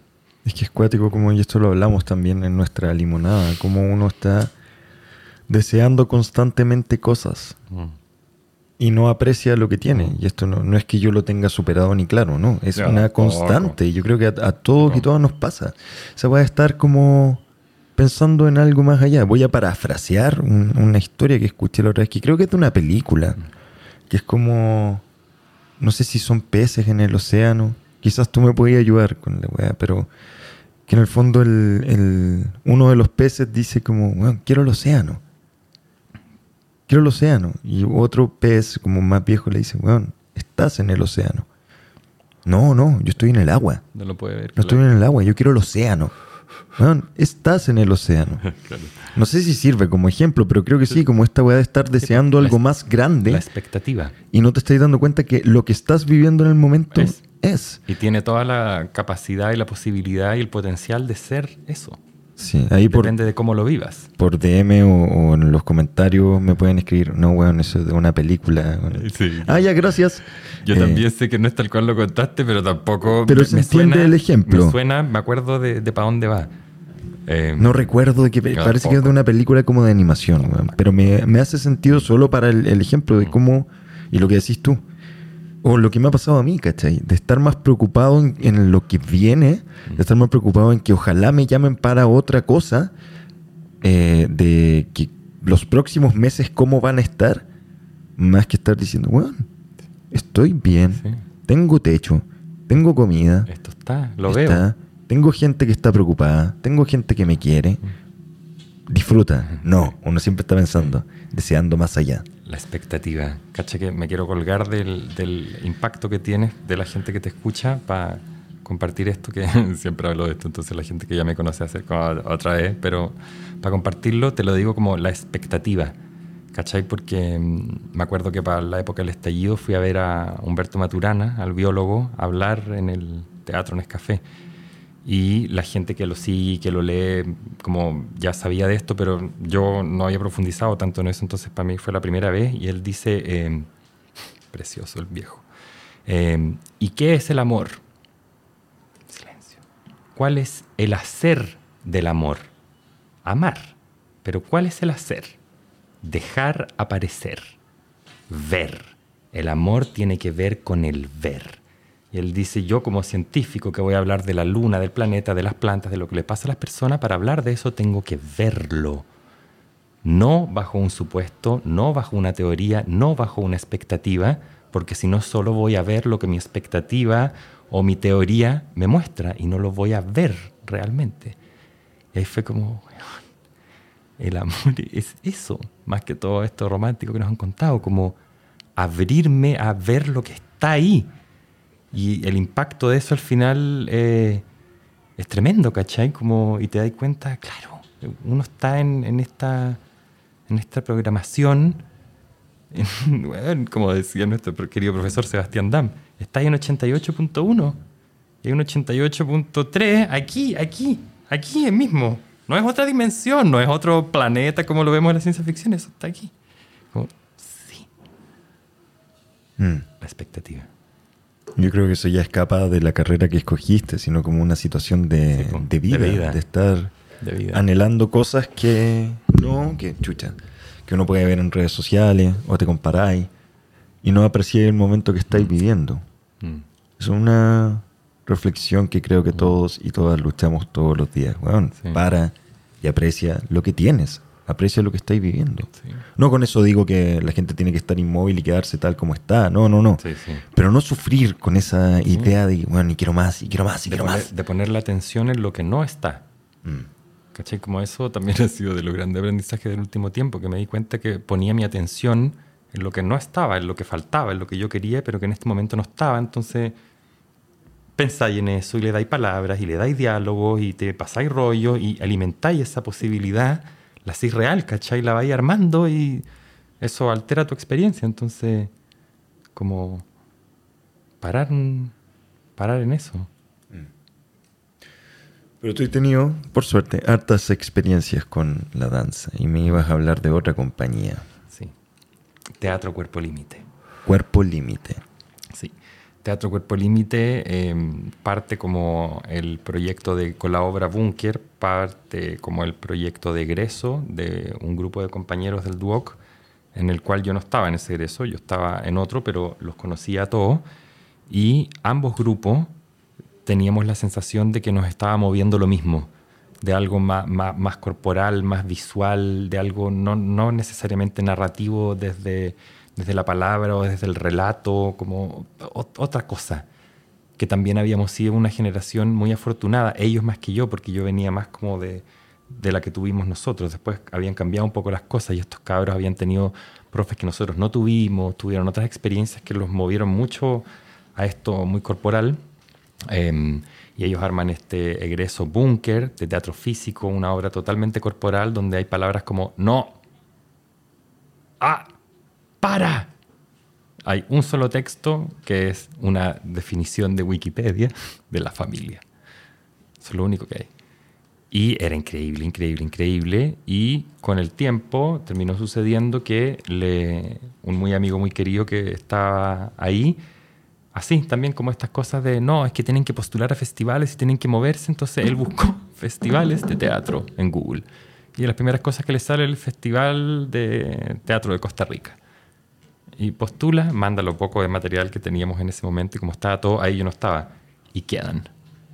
Y le piden al Duoc que eh, financie los pasajes y que y ahí como in- intercambios, cosas después a cambio de funciones, de vueltas, de talleres, no me acuerdo muy bien cómo era. Y uno de, mm, de los actores en ese momento, que es el querido Giordano Rossi, Ujú. que también ha sido coleguita de usted, que quizás lo deben conocer. El Giorda estaba como recién empezando a hacer tele y estaba con una teleserie en un canal y él no tenía el tiempo para ir, ¿cachai? Porque simplemente no podía organizarlo en ese momento, era muy nuevo, ¿cachai? Como, no sé. Claro, como para llegar y pedir los permisos. Claro, 10 días, como, como, No. no. Y él ni siquiera yo creo que lo preguntó, fue como, puta, no sé, es que no- en este momento no puedo. Tengo que aprovechar esta oportunidad que tengo y dejo como que sacrificó lo otro. Claro, Carlos. Y ahí me dicen, Carlos, eres la única persona que puede hacer esta weá en dos semanas. ¿Cachai? Como, bye, vamos. Eh, y fui y ahí empecé a quedarme con este grupo las veces que Giordano no podía.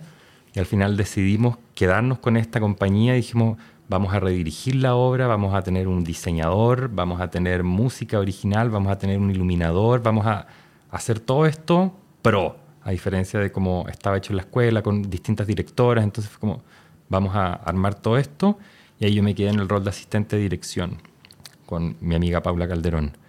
Eh, y eventualmente eh, terminé, Gior- Giordano siguió en su rumbo y terminé yo sumándome a la obra como estable y nos fue muy bien con eso, muy lindo, muy lindo.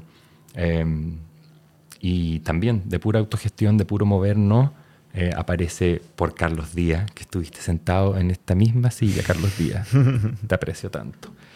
Carlos Díaz había estado por el Duoc en Abu Dhabi, en NYU Abu Dhabi, y había conocido a una mujer de Cairo, y Cairo tenía el CIFSET, Festival Internacional de Teatro Contemporáneo del Cairo. Eh, y necesitaban cosas contemporáneas. Eh, y, desde que esta compañía mm, creó esto, la idea era hacer algo con un lenguaje universal que pueda ser comprendido sin importar el idioma. Mm. Entonces era perfecto y mandaron la postulación y quedaron. Y gente de Egipto la apreció y dijo, vengan. Sí.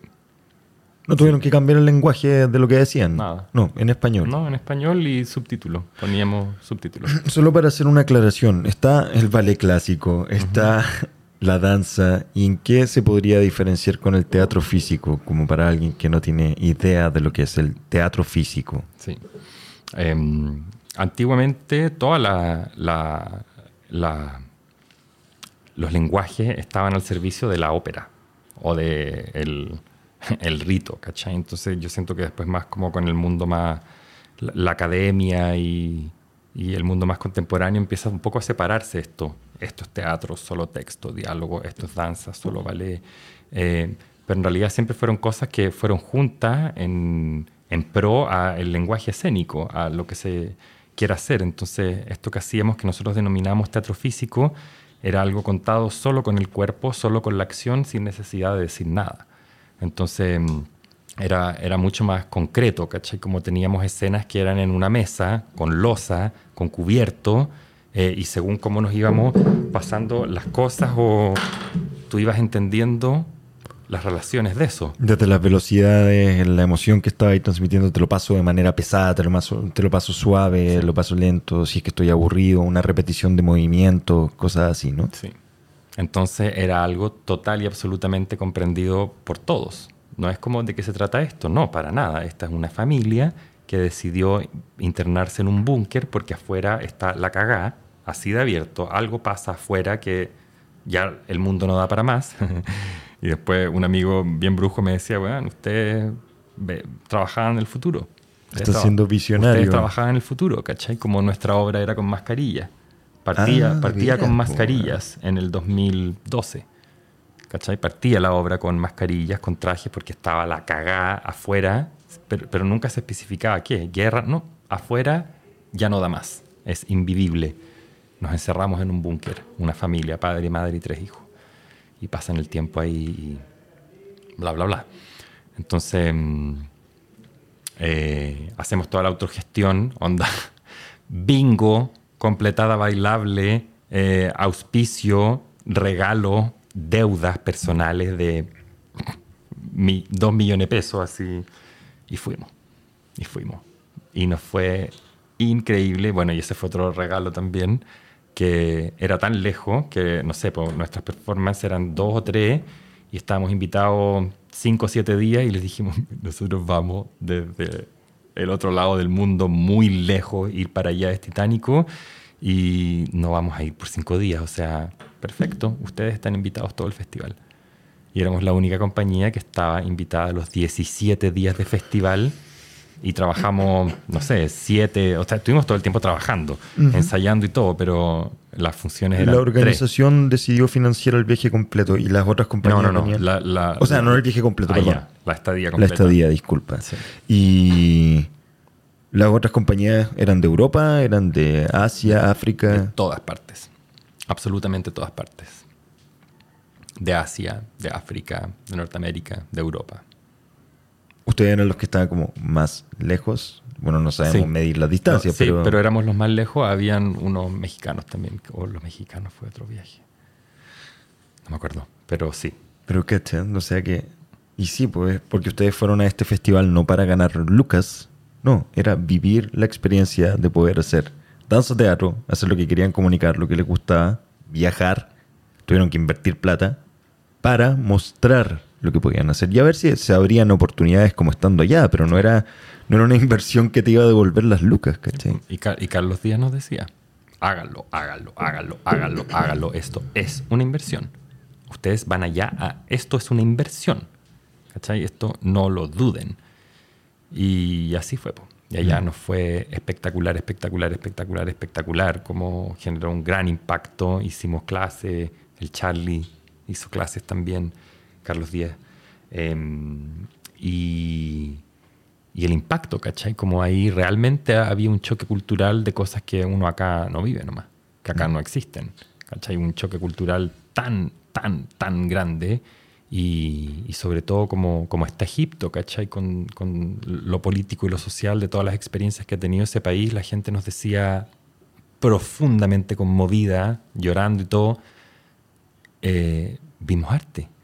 Lo que ustedes hacen es arte y acá no, no, vemos arte.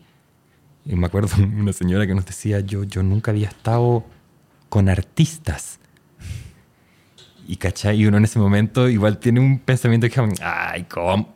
Sí, po. Para esas personas en ese contexto, sí. tiene un impacto enorme, ¿cachai? Entonces, increíble. Y claro, fue una inversión, como dijo el Charlie, porque ahí los jordanos eh, nos conocieron y después de Jordania, del Festival de Jordania, nos invitaron. No postulamos nosotros a nada, había que mandar cosas, pero ellos nos invitaron y ahí nosotros hicimos un fondar, un ventanilla abierta, fondos del Ministerio de Relaciones Exteriores, nos ganamos toda la plata y fuimos y no pusimos ni uno. Se financió todo y fuimos y nos ganamos el premio de oro a la mejor obra del festival. ¿Y acá en Chile? Acá en Chile... Em, en comparación a la experiencia que contáis, como, bueno, son artistas. Esto nos, nos, conmovió. ¿Cómo fue la recepción acá en Chile? Siempre hubo muy buena recepción también. Muy buena recepción. siempre de la gente que escuché que la vio, yo también la vi, buenísima. O sea, eh, sí, pero me refiero como impacto. Mm. Sí, sí, sí, totalmente, totalmente. Eh, y tuvimos varias temporadas en varios teatros, pero aún así también no, no, salía tanto más allá de nosotros, de mm. nuestros amigos, de estudiantes de teatro, de estudiantes de danza, de alguien que, una que otra persona que fue a ver qué había, pero, o porque sí, he, escuchado mucho, pero por nosotros, o por nuestras amistades, o por, siempre por algún círculo he visto, sí, se llegaba harta gente, em, pero claro, nunca fue, no, en verdad sí lo fue, sí, tuvimos esta temporada en Matucana 100 en la sala principal, como de nuestras dos obras que teníamos hasta el momento. Entonces... Sí, o sea, es que voy, disculpa que insista en la pregunta, si es como, yo entiendo que les fue muy bien porque tuvieron, se abrieron espacios, pudieron mostrar, iba la gente, mm. pero voy a como la diferencia con respecto a lo que tú me contaste, esta apreciación como mm. de esta señora que se acerca y les dice, bueno, sí. son artistas, ¿cachai? Sí, sí, también. Qué bacana eso. Sí, también. ¿Por qué? Porque te quería hacer otra pregunta. ¿Qué sentís que le falta? Porque tú mismo dijiste que cuesta vivir de la danza y que fue un regalo poder vivir de obras de danza. Mm. ¿Qué sentís que falta para que la gente se pueda, más allá de la típica discusión, es que no hay público, es que no. ¿Qué pasa con la gente como para, cómo se tiene que apreciar una obra de danza como para que la gente se pueda acercar y pueda entender, perder el miedo? ¿Qué es lo que... Mm sentís que necesita la gente? ¿O abrir la cabeza de alguna manera? Bueno, de partida que, que, que se les ofrezca eh, la oportunidad de, de, experimentar eso. ¿Cachai? Como me acuerdo con tu pregunta de, de algo que dice Ramón Grifero, en, el director de teatro, dramaturgo, en una charla, dice, ¿cómo la señora Juanita va a querer leer el libro Manitú si no sabe que existe? No es posible simplemente. ¿Cachai? Entonces como alguien te lo tiene que ofrecer o mostrar y también guiar en qué es eso. Es exactamente lo mismo que nos pasó con leer. ¿Cachai? Nosotros nos enseñaron A, B, C, D, eh, eh, y hola, ¿cómo? Entonces leo el papelucho y después leo eh, Bodas de Sangre y después leo el Quijote, qué sé yo, y soy capaz de leer más complejidad de un lenguaje porque me enseñaron a leer ese lenguaje. Mm. Aquí no pasa eso para, para nada. No está. Entonces, por supuesto que mucho público se enfrenta a algo totalmente desconocido que no entiende, que no sabe cómo leer y es rarísimo. Entonces, en esa parte quizás el, único tip que podría dar es que no se esperen entender nada, porque no hay nada que entender. Eso, por lo menos para mí, lo que entender es algo que está en segundo plano. Es solo para emocionar. ¿Cachai? Para, entonces, como me pasaba con mi hermano, mi hermano ingeniero, trabaja en una empresa, me decía, hermano, hermano, me encanta lo que haces, lo encuentro precioso, precioso, increíble, como y iba y me decía increíble, pero no entiendo nada, nada. Por favor, explícame. Yo le decía, ¿qué sentiste? No, que bla, bla, bla, bla, bla, bla. todo eso es, es exactamente todo lo que acabas de decir.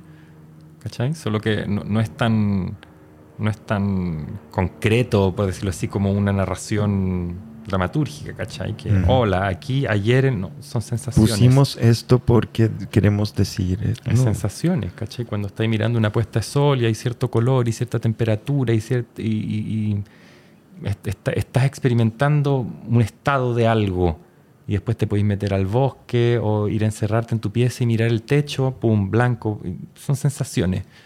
Y yo siento que la danza en eso es, muy hermosa porque es mucho más primitiva. Mm. Eh, es, mucho más ritual en el sentido de, porque no está la palabra, ¿cachai? Es algo visceral, casi que animal, en, en lo cual puede haber poesía, ¿cachai? Y yo eso lo encuentro precioso. Por eso al final me dejo importar tanto como que pienso o no, como digo, como así como disfruto de ver la puesta de sol, o disfruto de ver un río, disfruto de ver las hojas de los árboles qué lindo, aquí hay personas y hacen círculos y líneas.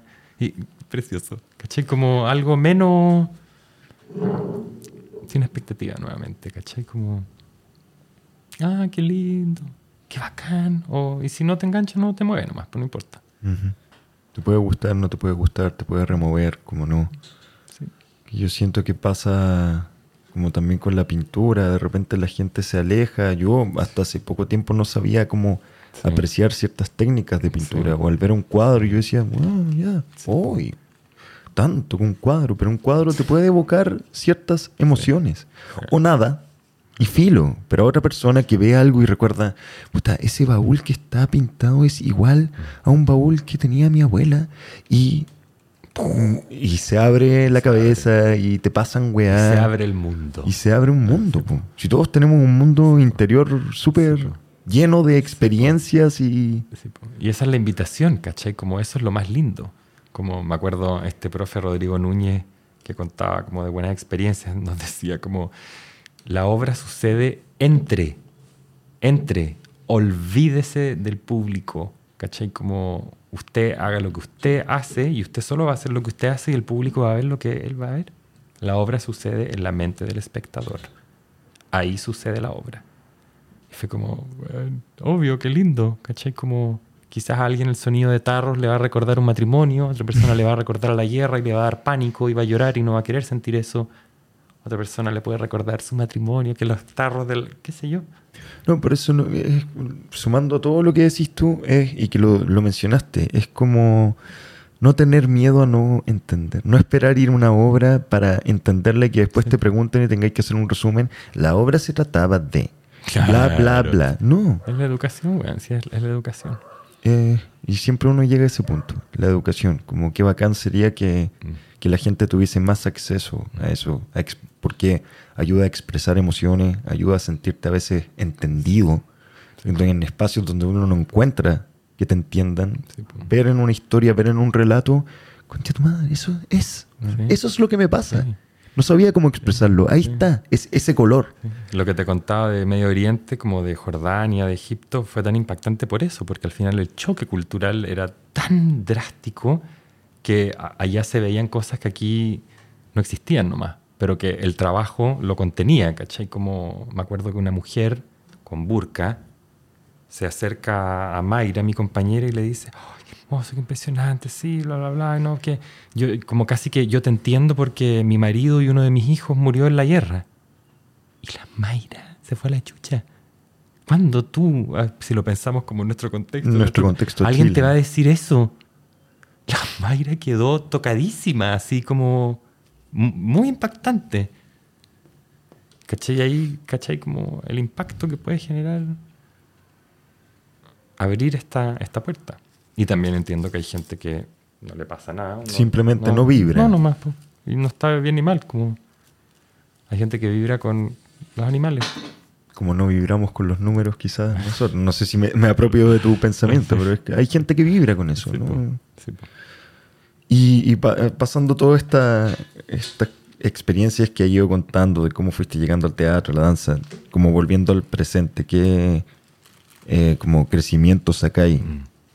Eh, le doy un valor tremendo y soy un agradecido así que a veces hasta lo hago de rodillas en mi casa de todas las maravillas que he podido experimentar y vivir gracias a, a este trabajo, a estas experiencias muy transformadoras como de, de verte constantemente sometido a, al sentir humano, al pensar humano, al comportamiento humano, a la diversidad humana, al planeta, como y ha sido ha sido un regalo gigante y siempre lo, lo valoro mucho, como todo lo que he podido aprender de todo eso, como todas las herramientas que, que están, como lo encuentro así, me siento un bendecido. ¿Cachai? Como no puedo evitar mirar alrededor el comportamiento del mundo, el estado del mundo y pensar como, weón, podría haber estado en taparrabo, a pata pelada, en el Sahara, perfectamente. ¿Cachai? Pero me pasó esto, o elegí esto, o he ido y he ido construyendo esto. ¡Wow! Encuentro un regalazo. Un regalazo.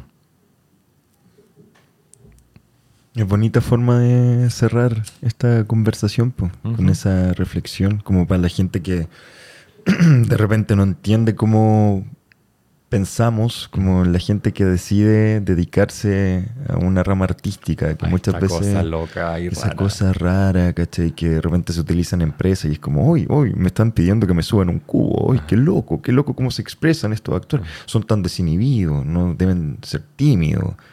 Y como para que la gente tenga una, una idea de todos los cuestionamientos y rollos que nos pasamos a través Sí, de la po. carrera. Sí, y lo somos. Somos todo eso que dicen de nosotros.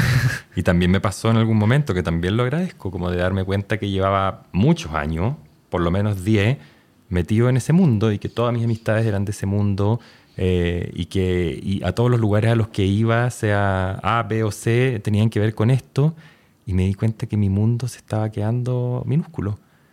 Y fue como, no, no doy más con esto. No doy más con que todos pensemos lo mismo, que todos tengamos la misma opinión. Esto no tiene, un punto, no tiene punto de ser. No. Y me agoté. Y me agoté y empecé a retomar mis amistades de, de otros lados y a, a darle mucho valor a eso también. ¿Cachai? Como... y, y en algún minuto como que decidí to- tomar un poco de distancia, ¿cachai? Como que me, me agotaba. Y, y- y- y cachaba perfectamente en volver a estar más en el otro mundo, como por supuesto que les parecemos agotadores. Por supuesto, si somos agotadores. Intenso, intensa, ¿Cachai? güey. Como, no. Sí, pero es que bla, pero que tienen que entendernos si sí entendemos, weón. Pero que somos ¿cómo lo- nosotros. ¿Cómo lo ves de manera tan simple, weón? Le podría dar la vuelta que la ve. Hay gente que piensa Sí, pero tenéis que entender que en este contexto eso no es así y punto, y está bien, como y nosotros somos los... Sí, nosotros somos los, los jodidos. Somos bichos raros. Pero somos parte también Y de toda agotadores para alguien que, que no está en esa, po. Sí. que no está en la expresividad, ¿cachai? Que para mí ha sido hermoso, porque como hemos sido esa expresividad siempre para uno juntarse con los amigos es increíble, ¿cachai? Porque lo que la gente paga por ver lo hacemos espontáneamente. Inventar chistes, cosas rápidas, tonteras, weas con el cuerpo así, es reírse, reírse, reírse de unas locuras que es pre- precioso también. po. Por eso todo el mundo dice, ah, yo siempre quise estudiar teatro, porque jugar, po. Y a todos nos encantaba jugar, pero dejamos de jugar y nosotros nunca dejamos de jugar. po. Es verdad. Y, ya no, y la gente no tiene espacios de juego, ¿cachai? Juego que no sean competencia. Claro. Uno como que se va bloqueando con la vida.